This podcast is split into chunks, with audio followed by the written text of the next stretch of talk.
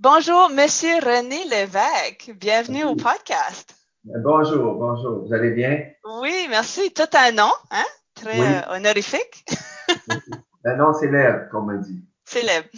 Exactement. Fait qu'aujourd'hui, euh, on va démystifier, votre métier parce que c'est quelque chose qu'on, en tout cas, moi, j'entends de plus en plus de ce métier-là. Puis je trouve qu'il est vraiment, vraiment important à connaître, surtout avec une population vieillissante où euh, moi, j'habite à Laval. Euh, la plupart des ventes, c'est des gens qui s'en vont en résidence. Fait que je veux vraiment qu'ils puissent apprendre à, voir c'est quoi vos services, comment ça peut leur aider, parce que je trouve que c'est fantastique. Êtes-vous prêt? Oui. OK, good. Fait que la première question que j'aurais, c'est est-ce que en quelques mots, vous pouvez décrire c'est quoi le métier de conseiller en hébergement? OK. Alors, le conseiller en hébergement, son rôle, c'est d'évaluer les besoins de la personne qui doit, qui veut, qui désire s'en aller en résidence privée. Alors, dans le type, par l'évaluation, on va déterminer à ce moment-là quel est le type de résidence qui convient mieux à la personne? Hein? Que ce soit une résidence appartement avec des services, sans service, ou euh, une résidence style, style chambre et pension. Chambre et pension, on va retrouver soit une chambre avec salle de bain privée ou pas, ou on va retrouver aussi un genre studio. Mais dans le prix, c'est comme un forfait. Hein? Vous allez avoir les trois repas, collation, euh, l'aide à l'hygiène, la distribution des médicaments, un encadrement qui est beaucoup plus euh, général. Tandis que, tandis qu'une résidence appartement avec service, là, à ce moment-là, ça devient à la carte. Donc, la personne va prendre les services qu'elle a besoin, qu'elle veut avoir. Euh, donc, elle ne paiera pas pour des services qu'elle n'a pas besoin. Et normalement, quand on va utiliser le type de résidence chambre et pension, c'est parce que la personne, il y a une perte d'autonomie qui peut aller de légère à très importante. OK. Fait que si je comprends bien, si euh, je suis une personne qui est en peut-être en semi-perte d'autonomie, euh, j'ai besoin de vendre ma maison, passer à la prochaine étape, m'en aller en, en, hébergement. Vous, vous êtes le pont en avoir, moi, d'avoir besoin de tout visiter les résidences. Ouais. J'imagine vous me posez plusieurs questions sur mes besoins et vous m'indiquez mon, un éventail de choix possible pour moi selon mon budget, j'imagine? Oui, c'est ça. Quand, là, je vous expliquais tantôt le type de, les types de résidences qu'on peut avoir. Mais lorsque une personne nous appelle, par exemple, nous appelez pour quelqu'un, un parent, un ami, un proche, à ce moment-là, notre premier rôle, c'est de faire une évaluation. Hein? On va évaluer les besoins de la personne. Parce que la personne, si c'est un enfant ou autre qui nous appelle, ou des fois c'est la personne elle-même, elle peut être, est-ce qu'elle est hospitalisée? Quelle est sa condition? Est-ce qu'elle est à la maison? Est-ce qu'elle reçoit l'aide du CLSC, un dossier qui est ouvert avec des services au niveau du CLSC ou un médecin de domicile aussi du réseau privé? Alors, il faut évaluer les besoins et à partir de l'évaluation des besoins, nous, on a déjà évalué les résidences, les résidences privées, quel que soit le type, et après ma ces résidences-là doivent avoir été reçues la certification du ministère au niveau du gouvernement du Québec pour euh, le ministère de la Santé et des Services sociaux pour avoir leur certification. Donc, ça, ça nous donne déjà une assurance. Mais nous, en plus, on va faire notre propre évaluation parce qu'on veut aussi évaluer la qualité des services qui sont offerts.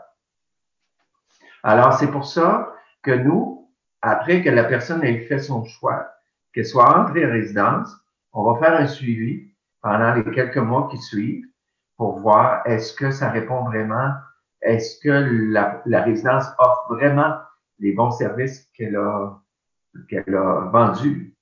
Alors, à ce moment-là, ça nous permet de bien évaluer ça c'est le seul moyen, le meilleur moyen aussi que j'ai trouvé à pouvoir faire le suivi avec la personne qui directement qui habite là pour nous dire qu'est-ce qu'elle en pense et qu'est-ce qu'elle reçoit. Alors, on est vraiment, comme vous dites, le pont entre la personne, une transition pour trouver l'endroit. Et dû à ce service-là, ben, ce qu'on reçoit comme commentaire, c'est que les gens sont très contents parce qu'ils nous disent souvent, vous nous avez fait sauver énormément de temps. Et d'énergie. Et c'est un milieu qu'on ne connaît pas. Et lorsqu'on va sur Internet, quand, depuis l'arrivée d'Internet, c'est génial, mais euh, ça parle pas. C'est des écrits, hein. Alors, nous, on prend comme la personne par la main. Souvent, la famille, les intervenants nous appellent. Ils sont, euh, sont dans un état très, avec beaucoup d'émotions, euh, parce que la personne qui, qui restait dans sa maison, qui, à cause d'une perte d'autonomie ou une maladie quelconque, euh, doit partir de sa maison ou d'un appartement 4,5, 5,5, se retrouver dans une pièce. Euh, c'est pas évident. Et souvent, la personne est à l'hôpital, elle ne peut pas retourner chez elle. Mm-hmm. Elle doit faire le deuil aussi des fois qu'elle avait sa voiture. Elle ne peut plus mm-hmm. conduire sa voiture. Alors ça, c'est tous des deuils qui s'accumulent mm-hmm. et que nous, on est là pour supporter tout ça. Alors, on a beaucoup de travail psychologique aussi à faire, de bien écouter la personne et à ce moment-là, ben, on va essayer de les amener. Je dis bien les amener parce que c'est eux qui prennent la décision finale. Hein? On va essayer de les amener à la meilleure solution qui, d'après mon expérience, moi, ça fait 38 ans que je travaille auprès des aînés. J'ai travaillé 20 ans comme infirmier auxiliaire dans différents milieux publics et privés. Et c'est cette expérience-là qui me permet aujourd'hui de bien connaître le besoin des résidences. Alors, c'est un peu le portrait là, de, de, de bien orienter la personne. C'est super intéressant. Pourquoi est-ce que c'est un, un, métier qui est encore si euh, peu connu? Pourquoi c'est peu connu? Disons qu'on a eu différentes choses à régler avec le gouvernement concernant certaines lois qui nous empêchaient, nous, de se faire connaître, de se faire valoir. Mais de plus en plus, les gens euh, qui ont qui font affaire ou qui font une demande au CLSC, euh, qui sont hospitalisés, les travailleurs sociaux, les intervenants, infirmières de liaison, infirmiers, etc., ils savent qu'on existe. Eux le mhm. savent. Et ils vont remettre des clients, euh, ils vont remettre des fois trois ou quatre des clients aux gens de conseillers d'hébergement différents. Mais ce qui est important pour la population de savoir, qui malheureusement souvent n'est pas dit, c'est qu'ils doivent euh, faire appel à un conseiller en hébergement à la fois. Oh, j'imagine. c'est comme les courtiers immobiliers. Il faut pas avoir cinq courtiers là, en même temps. Parce que sinon, euh, ça, ça, va tout mélanger le dossier. Hein? Absolument. Et nous, et nous, notre rémunération, on offre un service sans frais. Nous sommes rémunérés par le réseau des résidences privées. OK. Alors, euh, eux ne paieront pas trois ou quatre factures. Ils vont en payer une. Ah, OK, ouais, je comprends. Alors, c'est souvent, et on a souvent les mêmes ressources. C'est une façon de travailler, de voir les choses qui peut être un peu différentes. Mais c'est important d'en choisir juste un à la fois. Ah, OK, ben ça, ça répond à ma prochaine question. Comment vous êtes payé? Donc, c'est pas euh, c'est pas la personne qui utilise vos services. Non, non il faut que j'ajoute.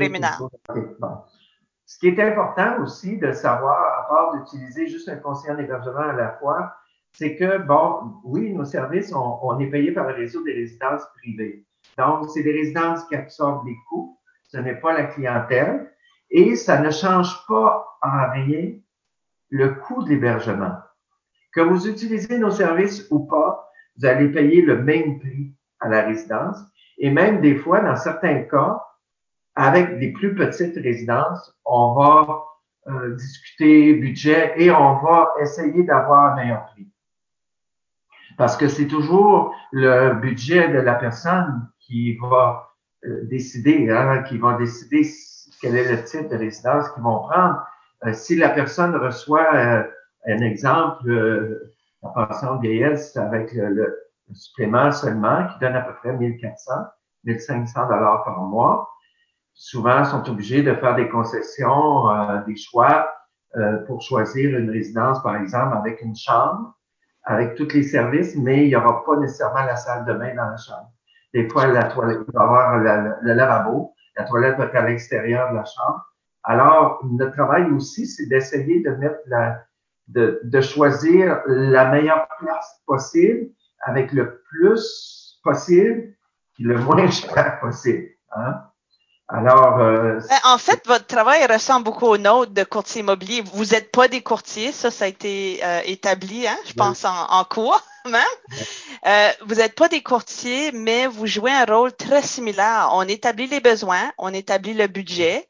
Nous, on fait le travail de recherche et on donne les meilleures options et on négocie aussi des fois à la fin le, le prix pour pour le client et on se fait payer par le vendeur ou dans votre cas, la résidence. Fait que vous êtes des alliés euh, super intéressants pour nous. Oui, oui, effectivement. Et on a accès à des informations qui sont très confidentielles par rapport au dossier médical, euh, avec l'autorisation, bien sûr. Et euh, l'autorisation du dossier médical et aussi les gens, ben, on leur demande pas de voir le compte de banque ou etc mais ils doivent nous donner un montant qui, pour eux, ils sont à l'aise, à l'aise où ils sont capables de payer, euh, étant donné qu'on est dans le réseau privé. Mais par contre, lorsque la personne âgée a 70 ans et plus, ce qui est important, c'est qu'elle est admissible au crédit d'impôt pour le maintien à domicile à mm-hmm. Québec. Alors, dépendant des services, ça, c'est géré par le gouvernement. Euh, certaines résidences, beaucoup de résidences vont, vont offrir leur aide pour gérer ça, faire la demande. Et c'est un montant d'argent qui est déposé à chaque mois dans le compte de banque de la personne. Oui, ça, ça, aide, ça, aide, beaucoup pour les gens qui penseraient peut-être être un petit peu trop juste puis penseraient aller euh, au public, je pense, au lieu du privé. Ça peut ben, faire la différence. Oui, au réseau public, c'est toute une autre chose parce qu'il faut que ça passe par le réseau public, justement, la demande et tout. Mais euh, le, crédit d'impôt euh, peut varier euh, de si les gens ont un appartement autonome qui n'ont pas de service, mm-hmm. euh, mais ils, doivent avoir leur certification. Le résident doit avoir sa certification pour avoir le crédit d'impôt. À ce moment-là, ils peuvent avoir peut-être 100, 150 dollars de réduction. Mm-hmm. Mais lorsqu'il y a des services que l'entretien d'énergie, mm-hmm. un ou deux repas par jour, euh, bon, tous ces services-là qui s'accumulent vont faire augmenter le crédit d'impôt qui peut être autour de 250, 300. Mais lorsqu'on arrive dans des résidences avec un, genre de style chambre et pension, avec tous mm-hmm. les forfaits, ça peut monter dans le 500-600 dollars. Mais dans un CHSLD privé, là, ils peuvent avoir droit au maximum qui peut être autour de un peu plus que 750 dollars par mois. Ouais, parce que là, ils sont vraiment comme dans un tout inclus. Ouais, ouais. Il y a les services infirmières, il y a les repas, il y a le ménage. Euh, euh ça, on peut l'avoir aussi. On peut l'avoir aussi. L'infirmière, on l'a dans la plupart des résidences. Mais à la euh, carte. Euh, dans les petites résidences de type familial, c'est souvent soutenu. L'infirmière, c'est souvent l'infirmière du CLSC qui va, qui va venir. Mais, mais la personne âgée qui habite en résidence, euh, appartement ou autre, a toujours le droit à calculer comme être dans son domicile et a droit au service du CLSC qui est offert du secteur. Et certains CLSC vont offrir un programme dépendant des secteurs après une évaluation et peuvent être admissibles à un programme de subvention qui est supplémentaire au crédit d'impôt pour le maintien à domicile, qu'on appelle un peu le RPA+. Ah, ça, je connais pas ça. RPA+. Ouais, RPA+, ça a été fondé il y a quelques années, ça fait pas longtemps. Mais euh, certaines résidences euh, dans certains secteurs, le nom va changer, ça s'appelle ça s'appellera pas RPA+. Mais c'est une subvention qui vient donner soit à la personne âgée ou à la résidence euh, pour offrir des soins supplémentaires. Ça, c'est la province de Québec qui donne cette subvention-là. Oui, oui, oui. C'est le CLSC du secteur. Il y en a qui n'ont moins, il y en a qui n'ont pas. Euh, le système n'est pas implanté partout. Alors, c'est du cas par cas, mais c'est vraiment euh, des intervenants du public euh, du CLSC qui vont décider si la personne peut être admissible ou pas. OK. J'ai quelques questions un petit peu plus croustillantes. Est-ce qu'il y a des résidences que vous avez mis comme sur la liste noire? Il y en a. Sans les nommer. Oui, il y en a moins qu'il y en avait. OK. Euh, ce qu'on retrouvait souvent sur la liste noire à l'époque, parce que ça fait quand même presque 24 ans que l'horizon de l'âge existe, c'était souvent des petites résidences de type familial. OK. Où euh, on n'était pas toujours d'accord, ou même lors de la visite, on ne l'acceptait pas dans notre répertoire. Là, maintenant, avec la certification obligatoire, c'est venu beaucoup améliorer euh, ce système-là. Par contre, euh, la certification, moi, j'ai toujours trouvé qu'au niveau de la qualité, c'était pas assez évalué. Au début, ça n'était pas du tout. Au, début, là, on évaluait aucunement la qualité des services. Là, maintenant, c'est plus important dans l'évaluation globale.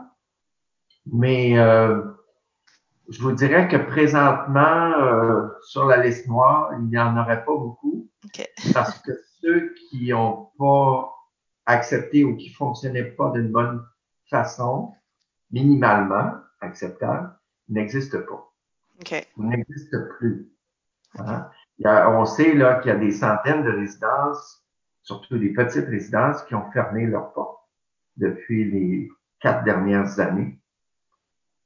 Mais c'est une bonne chose que la certification existe enfin au Québec pour justement donner une meilleure qualité. Mais on sait que dans le réseau privé, euh, surtout quand on va dans la résidence type chambre et pension, ressources intermédiaires, aujourd'hui on utilise plus le terme ressources intermédiaires, c'est des gens qui sont en légère perte d'autonomie, aller à une perte d'autonomie quand même importante, mais que la personne soit capable de faire ses transferts seule. Alors, euh, c'est une catégorie de résidence qui euh, répond à des besoins importants, dépendant toujours du budget de la personne. Mm-hmm. Euh, en parlant de budget, euh, vous, si je comprends bien, vous, vous desservez Laval-Laurentide comme, comme secteur? Montréal, Montréal métropolitain. Euh, et lorsqu'on a des demandes, mettons j'ai une demande pour Québec, par exemple, ou un territoire que je ne couvre pas, là vient important l'importance d'être membre de l'association parce qu'on peut se référer des gens. OK, on n'a pas encore parlé d'association. Fait que je vais faire une pause parce que je vais vraiment parler euh, euh, tantôt. OK, fait que euh, moi, moi, je suis à Laval, Laurentide, donc vous couvrez ce secteur-là, vous, votre compagnie. OK. La Naudière, Montérégie, Montréal, Laval. Wow. Rive-Sud? Pas la Rive-Sud? Oui, Rive-Sud, Montérégie. Wow, OK, fait que vous, vous, ça vous dérange pas de faire un peu de voiture? Non, ça ne me dérange pas, mais je vous dirais que de ce temps-ci, à cause du contexte qui est spécial, on fait beaucoup d'interventions plus par euh, téléphone ou virtuellement. Okay. On fait présentement à cause de la pandémie. Alors, tant que ça, ça cette période-là ne sera pas terminée, notre travail est différent. Hein? Euh, parce que normalement, on se rend sur place à l'hôpital ou au domicile de la personne pour faire l'évaluation, rencontre avec la famille, et après ça, on les accompagne. On continue l'accompagnement présentement. Le début de l'évaluation, on va le faire par euh, téléphone ou par euh, virtuellement. Et là, après, mais on, on, peut maintenant, dans la plupart des résidences, accompagner les gens lors de la visite sous certaines règles de la santé publique. Alors, il y a des résidences qui vont dire, bon, euh, la famille une personne de la famille peut visiter. Alors, il y a plusieurs règles. Et nous, des fois, on peut pas l'être, mais être présent. Mais euh, en général, présentement, il y a encore une bonne ouverture. Est-ce que ça va rester? Je ne sais pas. Mais je sais que dans la première, période, au printemps, on ne pouvait pas visiter, on ne pouvait pas faire des admissions. Euh, tout était fermé. OK, mais, mais, vous, vous avez déjà la connaissance de ces résidences-là, vous les connaissez déjà même si vous ne la visitez pas avec le client, vous savez qu'est-ce que le client est en train de voir sur place. Effectivement. Et avec les résidences, on peut faire des visites virtuelles maintenant. C'est excellent, c'est vraiment bien. Euh, mais pour revenir au budget, ça serait quoi, juste pour donner une idée à ceux qui nous écoutent, c'est quoi comme le moins cher en privé, puis ça serait quoi le, la Cadillac des services et d'une de, résidence? Combien mensuellement on pourrait voir cette fourchette-là? Bon, si on est dans la catégorie de la ressource intermédiaire ou chambre de pension, là, comme on disait, avec tous les services, le forfait, euh, avec une salle de bain privée, au, ça va être autour de 2000, 2200. Ça, ça comprend les trois repas. Mm-hmm. Souvent, le câble, téléphone est inclus. Okay. la distribution de médicaments, l'aide à l'hygiène une, fois par semaine, tout ça, c'est inclus. Quand il y a un besoin d'hygiène qui est plus important, plus d'une fois par semaine, on parle de, problème d'incontinence ou autre, à mm-hmm. ce moment-là, il y a des soins qui peuvent s'ajouter et c'est là que le CLSC ou le programme RPA+, va permettre d'en ajouter. Okay. Alors, on, on, on, dirait une moyenne, je vous dirais une moyenne à peu près de 1800 par mois. Je parlais de 2000 à 2200, mais la moyenne, c'est à peu près 1800 par mois pour une chambre privée avec la salle de bain privée. OK. Là, si la, personne a 70 ans et plus, là, dans ce type de résidence-là, si elle va chercher un 3 à 400 dollars de réduction, ben à ce moment-là, il faut diminuer ça. Là. La personne, à tous les mois, va payer le 1800 ou le 2000, mais à tous les mois aussi, elle reçoit le crédit d'impôt dans son compte de banque qui vient réduire. Eh, eh, excuse-moi, à ce prix-là, est-ce qu'on inclut les repas aussi? Oui, les trois repas. Wow, OK. Les trois repas, les collations, euh, comme je disais, l'aide à l'hygiène, la distribution des médicaments. Il y a tout un encadrement qui est inclus. C'est la, je vous dis, la moyenne de 1800, c'est à peu près, 1800 à 2000, c'est à peu près ce qu'on voit régulièrement. Par contre, ça peut aller beaucoup plus aussi. Hein? Si la personne a, encore plus de besoins et que, bon, disons que la perte d'autonomie est plus importante, besoin d'aide à l'habillement le soir, le coucher, euh besoin d'assistance d'une personne pour euh, euh, se déplacer, la, la, la, salle de bain, etc. Là, à ce moment-là, ça peut monter, je vous dirais, jusqu'à 4000, 4500. La moyenne, on va dire 3008. 4500. OK. Là, je vais poser une question pour, pour moi-même. OK? J'ai pas d'enfant. Je planifie vivre très longtemps. Donc, moi, je veux savoir, en dollars d'aujourd'hui, bien sûr, là, si je voudrais la Cadillac des services, la plus belle résidence avec tous les services inclus, tout, tout, tout, je pourrais aller, je pourrais payer jusqu'à combien? Moi, j'ai jamais eu l'occasion d'orienter une personne avec ce montant-là, le maximum. Mais ce que j'entends parler, mm-hmm. par des collègues de travail, d'autres concernant l'hébergement, euh, le, le, chiffre le plus haut que j'ai entendu, c'est 8 000. 8 000, OK. Par mois, que j'ai entendu là. Euh, c'est vraiment style euh, hôtel de luxe, euh, je n'aimerais pas le nom là, mais bon, c'est un 5 étoiles, si on peut dire. Mais par contre, ce que j'ai vu, moi, dans ma pratique, c'est qu'il y a des gens qui pensent qu'en payant plus cher, ils vont mm-hmm. avoir des meilleurs services, mm-hmm. la nourriture va être meilleure et tout ça. C'est pas vrai. C'est pas vrai. On peut avoir une résidence que la personne va payer 1200 par mois, puis il va avoir des super bons services avec une nourriture maison qui est très, très, très, très bonne. Alors, euh, c'est pas parce qu'on paye plus cher. Souvent, on va dire oui, on paye plus cher, mais c'est parce qu'il y a plus de personnel. Hein? Et on sait que dans le réseau privé, ben, ils n'ont pas de subvention. Alors, euh, on entend parler du salaire des préposés, des infirmières sont dans le réseau privé et c'est une des raisons pourquoi il y a souvent, malheureusement, un, grand rôle, un grand roulement de personnel.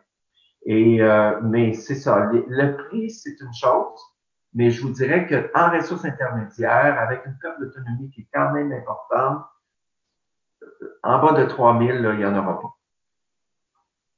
OK, je comprends. Ben, c'est un peu les chiffres que je m'attendais euh, à entendre. Euh, pourquoi, selon vous, est-ce que les personnes âgées qui ont une maison payée, qui peut être même adaptée à leurs besoins, euh, décident de déménager en résidence quand ils pourraient juste engager pour faire faire tout ce qu'ils ont besoin à la maison? Pourquoi ils font ce, ce transfert-là dans la plupart des cas? C'est un choix qui peut être à la fois personnel et obligatoire, dans le sens que euh, souvent les gens vont prendre des soins à domicile, que ce soit privé ou public. Mhm.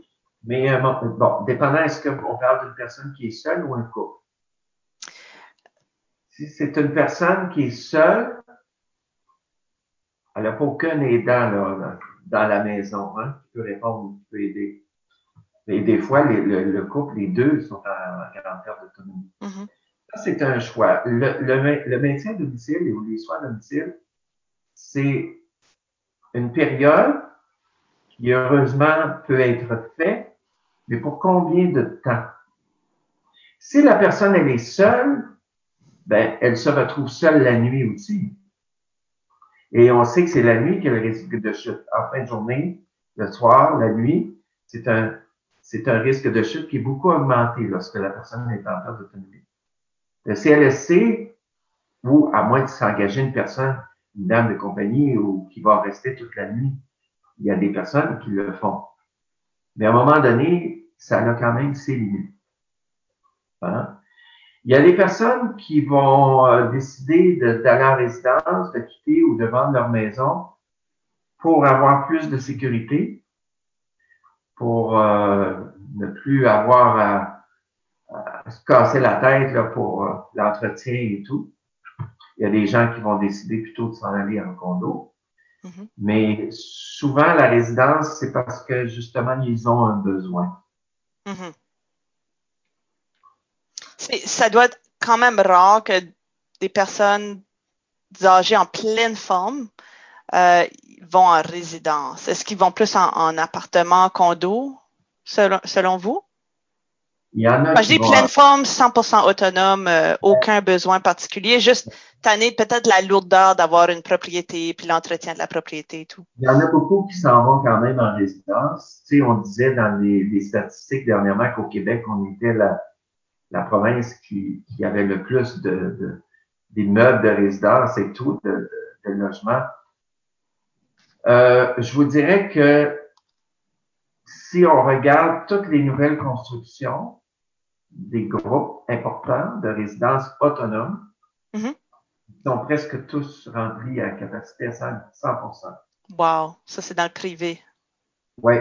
Alors, et on sait que les, les appartements, tantôt on a parlé des prix au niveau de la ressource intermédiaire ou de la chambre et pension. Mais au niveau des appartements, appartements, mm-hmm. Là, on peut avoir des prix pour un studio. Mettons, ça peut varier à partir de 1400, 1500. Mm-hmm. euh, et si on va jusqu'au 4,5, l'appartement à grandeur 4,5, ça peut aller facilement jusqu'à 2800. Mm-hmm. euh, juste pour, les, les, auditeurs, je veux juste clarifier juste ce, petit point-ci parce que je trouve que c'est important. On a résidence pour perte d'autonomie. Je pense que vous avez un nom pour ça. Ressources intermédiaires, c'est comme ça, vous le. Intermédiaire ou chambre de pension, là, dépendamment. On va dire plus la source intermédiaire aujourd'hui, c'est plus le niveau terme. OK. Mais vous, vous offrez quand même l'autre service de, de, de, personnes autonomes qui veulent aller en résidence euh, comme appartement, là. Donc, vous offrez ces deux services-là. Je voulais juste que ce soit clair, que c'était pas juste pour les gens en perte d'autonomie. Non, effectivement, c'est pour les gens autonomes. Mais aujourd'hui, avec Internet, c'est sûr que les gens vont faire leur propre recherche. Oui. Et ils vont, euh, ils, ils sont autonomes, ça le dit, là. Alors, ils sont capables de faire leur choix. Mais par contre, des fois et souvent, ils se perdent quand même dans toutes ces informations-là. Et là, ils vont nous appeler pour nous demander, ben, qu'est-ce que vous pensez de, qu'est-ce que vous pensez de telle résidence? Hein? Et là, nous, on leur dit, ben, c'est parce que là, c'est nous qui devons faire cette recherche-là. On peut renseigner les gens, mais la condition, les conditions qu'on puisse offrir ce service-là, il faut que ce soit nous qui amenons le client à la résidence. S'ils l'ont visité, j'imagine c'est trop tard pour vous? S'ils l'ont visité, pour moi, je ne peux pas.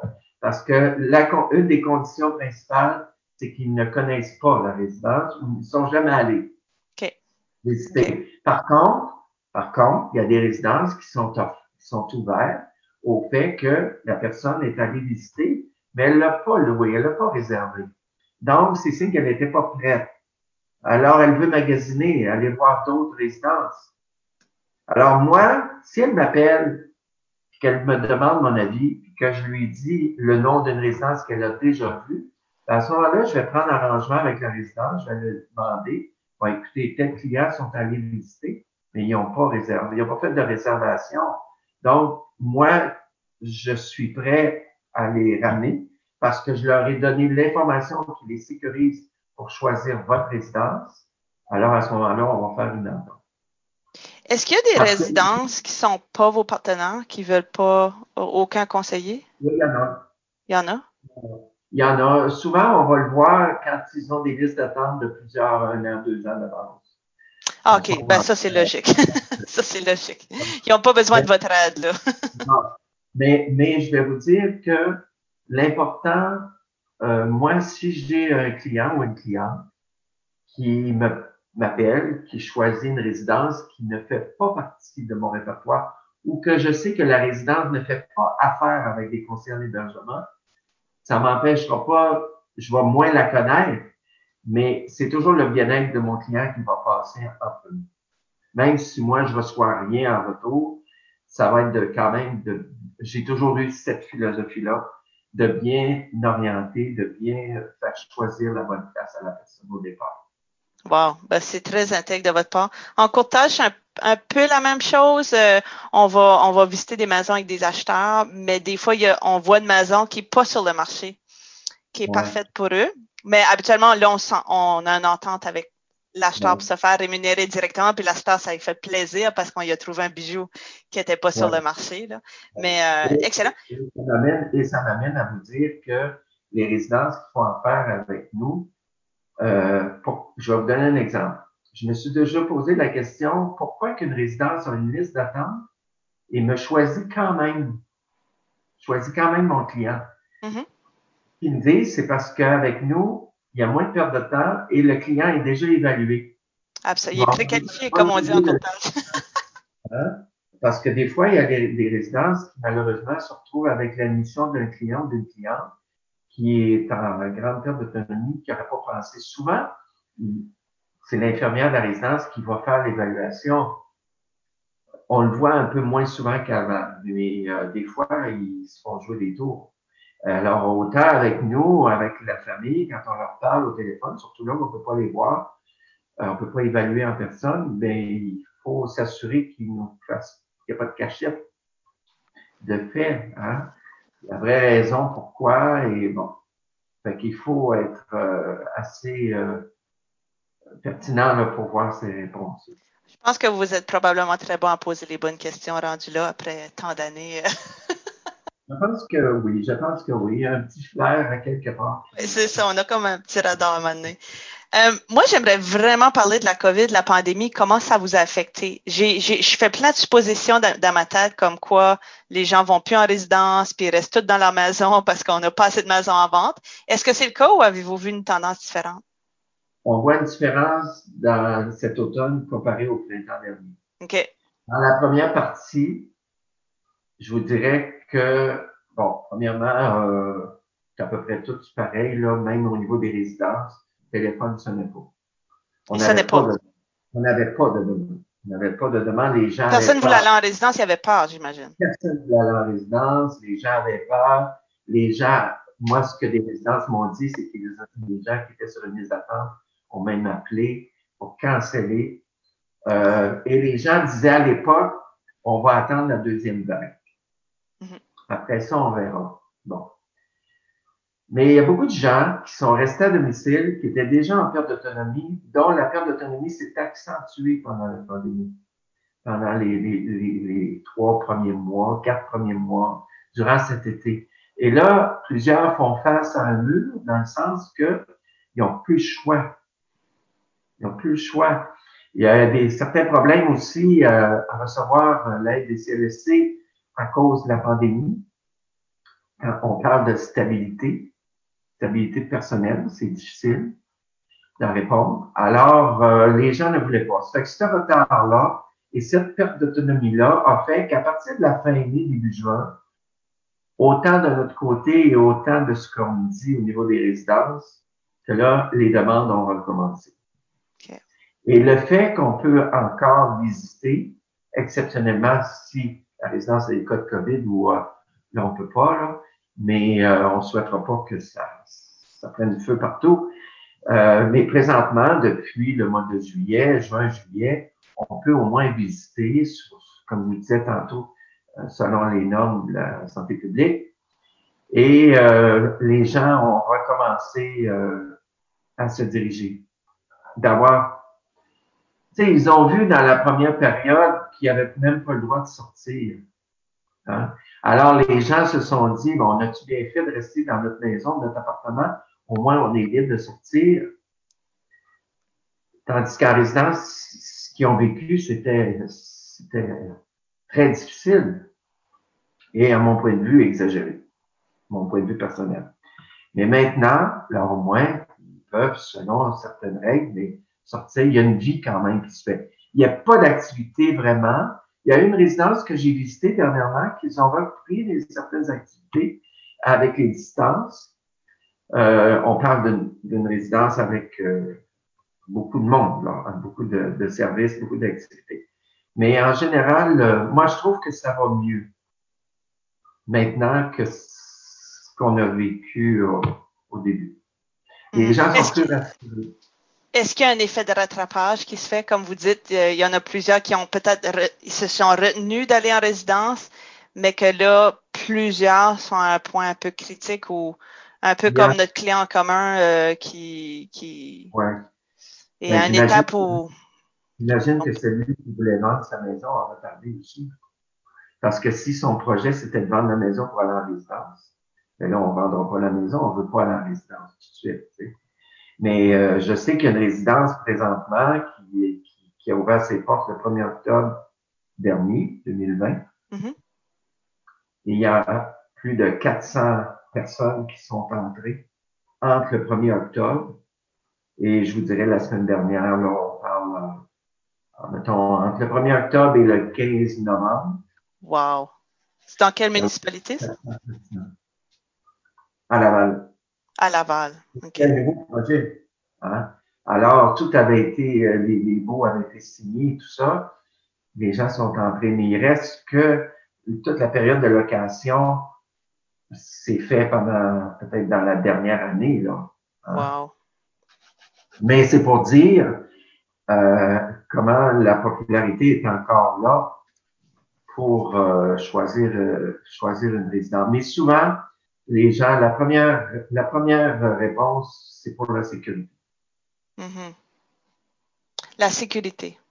Oui, la sécurité, de savoir qu'il y a une infirmière sur place en cas d'urgence, de savoir, et surtout la personne seule, si elle mm-hmm. tombe, c'est sûr que s'il y a des chutes qui se font, euh, puis qui sont dans leur maison ou etc., ben à ce moment-là, c'est plus difficile.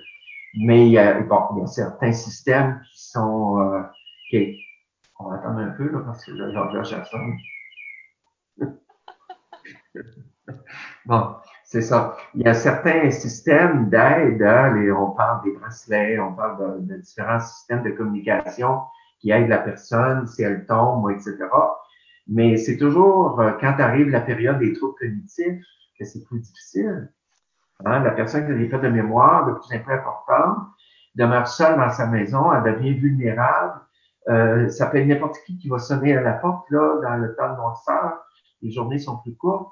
C'est qui, qui sonne à la porte, là? Est-ce qu'ils ont vu que cette dame-là, elle habitait seule depuis un certain temps, puis qu'elle sort juste pour faire sa petite commission pas loin? Mais cette personne-là, là, avoir de l'argent caché.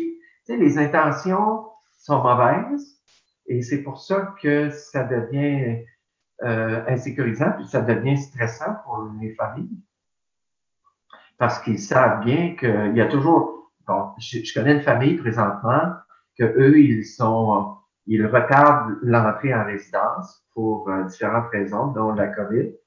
Et euh, ils voulaient s'assurer d'être capables d'aller voir leur mère parce qu'ils ont dit si on rentre notre mère en résidence, on ne peut pas aller la voir, on va se laisser mourir. Là, hein? Alors, ils ont euh, tout mis un processus en marche pour euh, donner des soins à domicile qu'elle ne soit pas seule, sauf la nuit. Des fois, il y a quelqu'un qui va aller, euh, qui va demeurer avec elle. Mais ça devient très épuisant pour la famille. Rapidement, ils sont épuisés. Alors, ils doivent faire affaire avec un service privé de soins à domicile. Le CLSC vient offrir le maximum d'heures qu'il peut offrir, mais ça peut pas durer indéfiniment. parce que souvent, ils vont s'apercevoir que la personne ne se nourrit pas bien, qu'elle va accumuler de la nourriture dans son réfrigérateur, qui est passé date. Euh, même il y en a des fois qui vont faire livrer des repas, mais ils se rendent compte que la personne n'a pas mangé ou elle a mis de côté, euh, elle a pris deux, trois bouchées. Fait, moi, j'ai pour m'en dire que oui, le maintien à domicile est important, mais ça a toujours une limite. Et surtout, surtout dans les troubles cognitifs. Que soit ça, ça, on, on se tenira pas là. C'est, un must d'avoir euh, des professionnels rapides, rapides, qu'on n'a pas euh, à la maison. Puis, quand on sait euh, que chaque personne, que ce soit les propres enfants ou autres, ben, disons qu'ils ont leur travail, ils ont leur vie à, à, faire. Alors, ça demande une implication qui est vraiment très, très importante et épuisante avec le temps. Alors, c'est pour ça qu'ils vont choisir à ce moment-là la résidence, parce qu'ils se disent, ben, au moins, je sais qu'elle est en sécurité. Hmm. Et moi, je conseille toujours, lorsque votre parent ou votre proche que vous aimez est dans une résidence avec soins, que ce soit un CHSLD privé ou public, que ce soit une résidence où elle est très dépendante du service de ses besoins par rapport à la résidence, qu'ils doivent répondre à ses besoins. Ben moi, je me dis, je dis toujours, il faut visiter ces gens-là. Il faut au moins une fois par semaine aller voir euh, pour s'assurer que tout est correct. Mm-hmm. Parce que ce sont des personnes, on dit, vulnérables. Hein? Et surtout lorsqu'ils sont euh, alités, qui sont dans un CHSLD, ça demande encore plus de, de visites, de mise au point pour s'assurer qu'ils reçoivent les bons soins, les bons services. Mm-hmm.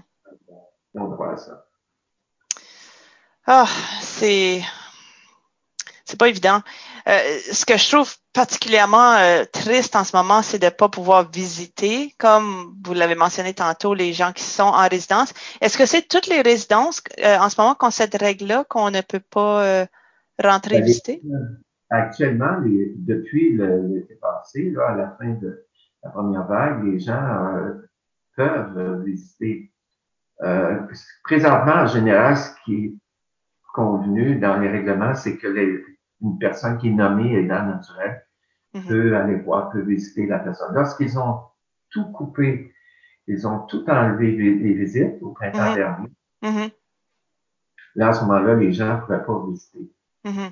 Est-ce que c'était une bonne chose? Moi, je pense que non.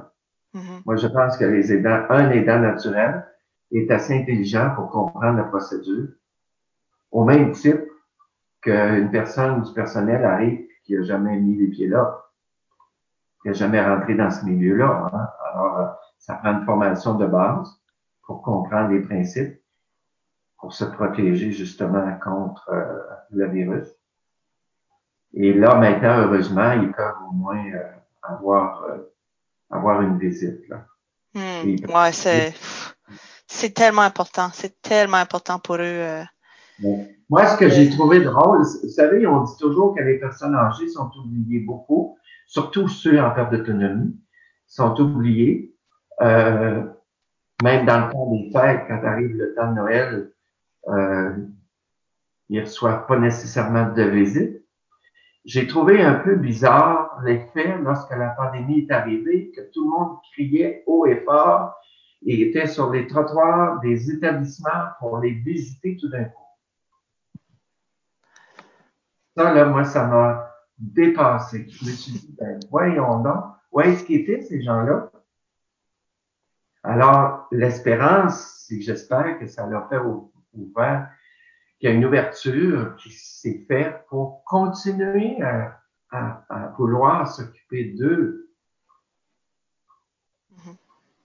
C'est tellement important. Tellement. Euh, J'ai peut-être une dernière question avant de conclure. Euh, juste euh, un petit peu croustillant encore.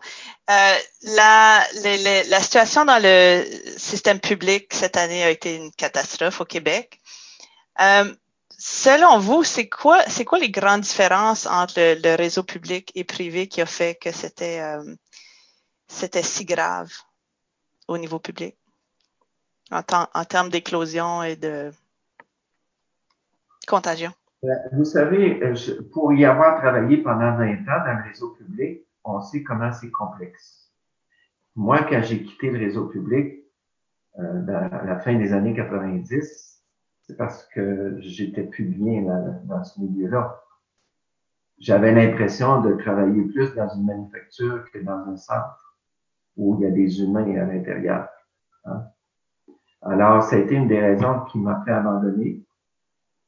Le réseau est de plus en plus complexe, de plus en plus complexe à gérer. Moi, quand j'ai commencé comme infirmier dans le réseau public, euh, chaque hôpital, chaque, chaque CHSLD avait son directeur général, directeur des ressources humaines. Il y avait toute une équipe de gestion toujours en place. Bon. Avec les années, toutes les coupures qu'il y a eu, les changements, les modifications, on a tout perdu ça.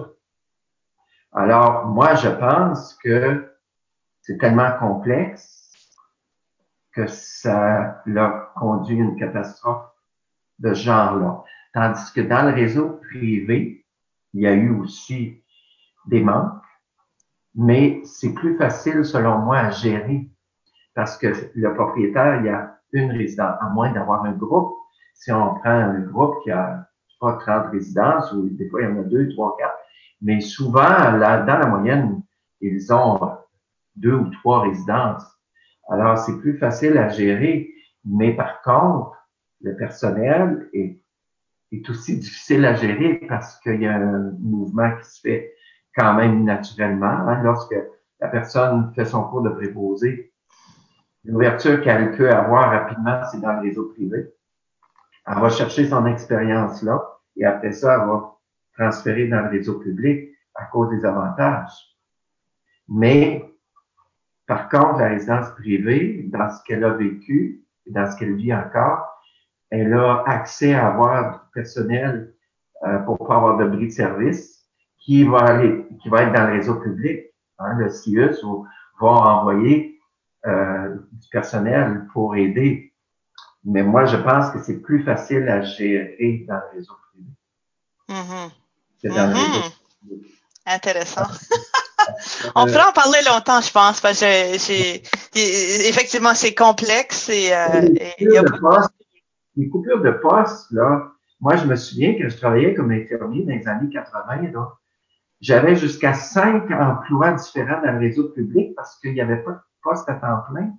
J'avais cinq emplois différents, tout à temps partiel, pour arriver à me faire une paye d'une semaine. Puis quand j'arrivais à la fin de l'année, Là, je payais énormément d'impôts parce que les braquettes d'impôts étaient toutes différentes par rapport, tu sais, chacun me n'enlevait pas assez parce que c'était toutes euh, des emplois. partiel. ben oui. Alors, euh, mais tu sais, les, les, postes à temps plein, là, parce que d'un, ben, le gouvernement avait pris la décision, il voulait plus en avoir autant que possible, euh, parce que ça coûtait moins cher au niveau des avantages sociaux, des congés fériés, etc. Alors, il aimait mieux le payer en pourcentage quand tu étais à temps partiel qu'une personne qui était à temps plein avait beaucoup plus d'avantages sociaux, de, de protection aussi d'emploi. Alors, avec le temps, les années 80, 90, tout ça est, a été aboli. Et on s'est retrouvé avec tout le monde qui travaillait à temps partiel. Moi, j'ai pu, j'aurais pu avoir un poste à temps plein quand j'ai quitté, presque 20 ans après. Intéressant. Ça évolue, hein? Euh, c'est des problèmes. Ouais. Ce qu'on, juste avant, avant de conclure, on a comme oublié, on en a passé par-dessus, je, je, voulais juste y revenir brièvement, de parler de l'Association des conseillers en hébergement du Québec. Euh, c'est une association que je pense euh, est assez récente qui, qui, qui régit votre, votre, travail. Oui, c'est une association que moi j'ai formée euh, en 2003, il y avait une dame qui avait eu l'idée, tout ça, mais elle s'est retirée rapidement. Alors, euh, moi, j'ai mis en, en, branle ce qu'elle allait faire en 2003. Euh, le but de l'association, c'était de regrouper des conseillers d'hébergement qui travaillaient déjà dans le milieu de la santé, soit travailleurs sociaux, infirmiers, infirmières, etc. Et là, ben, on a cheminé euh, avec l'association dont le but, c'est de protéger le public parce qu'il y a un code d'éthique, un comité de plainte, etc. Et là, maintenant, on est rendu, là, j'ai été président pendant 15 ans. Là, maintenant, c'est M. Serrois qui a pris la relève, euh, qui est copropriétaire d'une autre agence. Et là, euh, le but, c'est toujours d'informer et de protéger euh, le public. Wow, c'est très similaire au courtier. Nous, on a euh, la PSIC. non, excuse-moi. On a l'OACQ, qui, qui, est notre association. Euh, La PSIC, c'est plutôt comme ce qui a remplacé notre euh, chambre immobilière, mais euh, elle a la ben, même mission que de protéger le, public. C'est ça. Nous, le but de l'association, qui s'appelle ACHQ, mm-hmm. c'est, oui, de protéger le public, mais de se faire connaître aussi, puis d'apporter des éléments comme là, on a mis, euh, il y a un comité qui s'est occupé de l'ouverture d'un nouveau site Internet. On avait un, mais là, on l'a remplacé. C'est toujours dans le but d'améliorer, mais là, notre énergie est basée justement pour faire, pour, faire connaître plus l'association et de la mettre plus à jour euh, pour que les gens puissent nous connaître. Mm-hmm. Oui, puis je pense que ça va encore un gros travail à faire parce que quand je parle aux gens de vos services, beaucoup sont surpris que vous existez. oui, oui, oui, Encore un peu de travail à faire. Hein? Et, pourtant, et pourtant, ça fait plus de 30 ans que ce service-là existe. Là, il est connu de plus en plus parce que les, lorsque les intervenants, les CLSC, les hôpitaux ou d'autres organismes distribuent nos dépliants, là, à ce moment-là, ça donne point de vue c'est plus de, nous connaître. C'est sûr que le monde où je baigne, euh, des gens de 30 à 40 ans, euh, c'est pas un sujet qui est discuté souvent. Donc, c'est sûr qu'on a moins l'occasion de, de, de, voir ou de voir des dépliants ou de, le marketing. C'est pas, pas, euh, nous les clients idéaux. non, non, non. C'est lorsqu'arrive l'événement qui fait que grand-maman, grand-papa ou ma femme que je m'occupe, oh, là, ça ne fonctionne plus, elle doit rentrer à l'hôpital pour X raisons, ou elle a fait une chute, euh, et là, euh, les gens paniquent un peu, qu'est-ce que je fais? Fait que euh, c'est sûr que les intervenants du milieu public vont aider, vont faire une grande part, mais comme on sait que pour être admis au réseau public dans les CHSLD aujourd'hui, faut, il faut que les heures soins soient très élevés. Et les revenus bas, j'imagine? Ben, les revenus, ça a plus ou moins d'importance parce que si euh, on ne peut pas euh, payer l'équivalent du prix d'une chambre privée, à ce moment-là, il faut que la, la, famille va donner des preuves euh, financières, que, de quoi que la personne ne peut pas. Et là, à ce moment-là, ben, le gouvernement va payer la différence. On le retrouve dans les, certaines ressources intermédiaires aussi. Oui, c'est ça. Hein, je, vu que le système public est tellement chargé, euh, il y, a, y, a, y, a des, y a façon d'intégrer de, le, le, système privé avec subvention? Les CHSLD d'aujourd'hui, publics, ne sont plus les CHSLD qu'ils ont été dans les années 80-90. Hein? Les gens qui entrent en CHSLD, c'est soit, c'est un, moi je compare ça un peu aux soins palliatifs, là le, temps d'espérance de, vie n'est pas très élevé. Bon, admettons un an ou deux, dans, en étant très généreux. Et les gens, quand vous allez aujourd'hui dans un CHSLD, vous voyez quelqu'un qui, qui, est mobile, qui se déplace en marchant, c'est parce qu'il y a des troubles primitifs à différents niveaux et souvent très importants. Hein. Alors, euh, ça va changer. Fait que les gens, dans les réseau public qui vont être admis en CHSLD public, ben, c'est parce que les heures soins, l'évaluation a démontré euh, un énorme besoin. Donc, euh, les autres qui demandent moins vont être soit dirigés, si financièrement ils sont capables d'aller dans le réseau privé, ou sinon, les gens qui ont juste leur pension DS, qui, peuvent, qui ont des besoins spécifiques, qui ne peuvent pas adhérer au réseau privé, à ce moment-là, ils vont aller en ressources intermédiaires qui est privé, mais souvent subventionné. Subventionné, OK.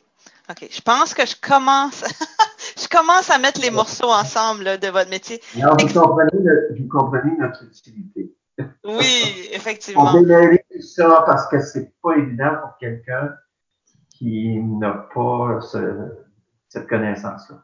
Non, effectivement. Puis si, si justement il n'y a, a, pas d'enfants impliqués, ça devient complexe. Et même avec Internet, il y a beaucoup d'options. J'ai fait des recherches puis j'ai vu des centaines d'options rapidement. Je sais pas comment je pourrais démêler tout ça. Ce que je remarque surtout, là, c'est que les gens souvent vont choisir une résidence basée sur où leurs amis sont.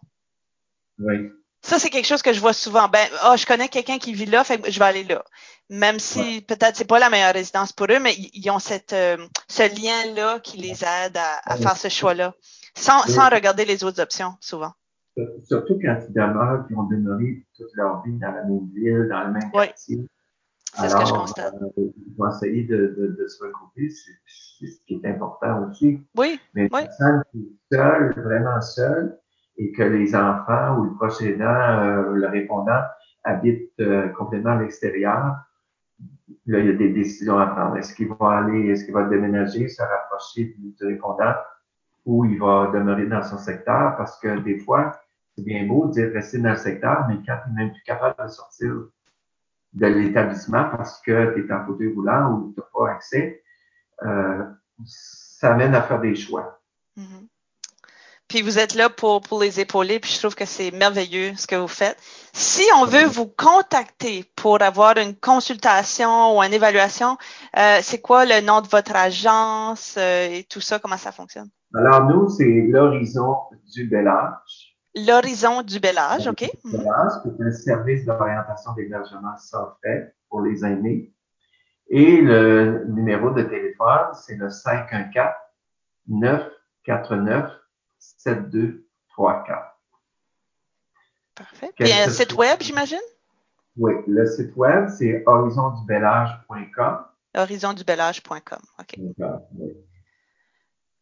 Puis, euh, puis vous desservez une très grande région, donc je pense que tous les auditeurs vont être euh, corrects là, avec le Grand Grand Montréal. Oui, avec le Grand Montréal, euh, c'est comme on disait au début, là, c'est vraiment Montréal métropolitain. Et si les gens veulent aller à l'extérieur, soit à Québec, Trois-Rivières, euh, Gatineau, Sherbrooke, à ce moment-là, on a des collègues dans l'association mm -hmm. qui couvrent ces territoires-là et ça me fera plaisir de référer à ces gens. C'est fantastique. Je pense qu'on va conclure ça là parce qu'on a, on a donné beaucoup d'informations. puis, euh, puis je pense que c'est une bonne piste de départ pour n'importe qui qui qui commence à y penser, euh, voir c'est quoi, c'est quoi les prochaines étapes, c'est quoi leurs options euh, pour qu'ils vivent euh, plein de belles années en résidence, euh, heureux. C'est sûr qu'en temps de pandémie, c'est un défi cette année, mais on, on, s'attend à ce que les choses vont, vont changer un peu l'année prochaine. Là. Je ne sais pas à quel point, mais, mais les résidences sûrement s'adaptent euh, à ça pour. Euh... Alors, disons que je pense que le pire qu'on a passé, en tout cas la période la plus longue est faite. Je pense que oui. Va faire quelque chose de bien avec les vaccins et tout. Fait que moi, j'ai l'impression là, que d'ici le printemps prochain, qu'il va y avoir beaucoup d'améliorations, et on va pouvoir reprendre notre vie plus normale dans un peut-être pas à 100% mais quand même mieux de qu'est-ce qu'on est présentement. Mm-hmm. En ressemblant de normalité. et, et, euh, et, avant de terminer, moi, je dis aux gens que lorsqu'ils veulent faire affaire avec un concert d'hébergement, c'est de faire un appel à la fois et de s'assurer, peuvent aller voir sur le site Internet ACHQ, qui est le site de l'association, pour s'assurer que le conseiller d'hébergement avec qui ils vont faire affaire, qui vont confier leurs informations, soit membre de l'Association des conseillers d'hébergement du Québec.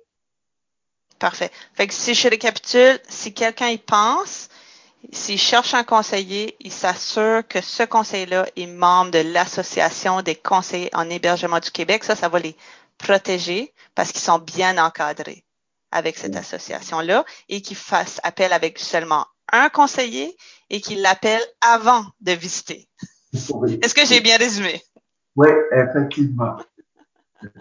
Ben, merci beaucoup, beaucoup pour euh, votre temps. C'est vraiment apprécié. Je sais que vous êtes très occupé en ce moment avec toutes les demandes, mais euh, j'espère que, que, que, les gens vont apprendre à vous découvrir euh, par le médium de cette, ce ben, podcast. merci, merci à vous de nous avoir contacter, puis de nous de me permettre d'expliquer euh, Euh, moi, je suis ouvert aussi à faire des petites conférences, pas présentement, mais j'en ai fait, j'en faisais de temps en temps dans des centres de jour ou euh, si des fois il y a des, des gens là, qui... Souvent, c'est dans les centres de jour. Mm-hmm. pourquoi on ne ferait pas un, un, séminaire virtuel Zoom? Ça pourrait être très intéressant avec le, les enfants et la famille. On ne sait pas, hein? Peut-être que ça serait, euh, ça serait bien de pouvoir poser des questions.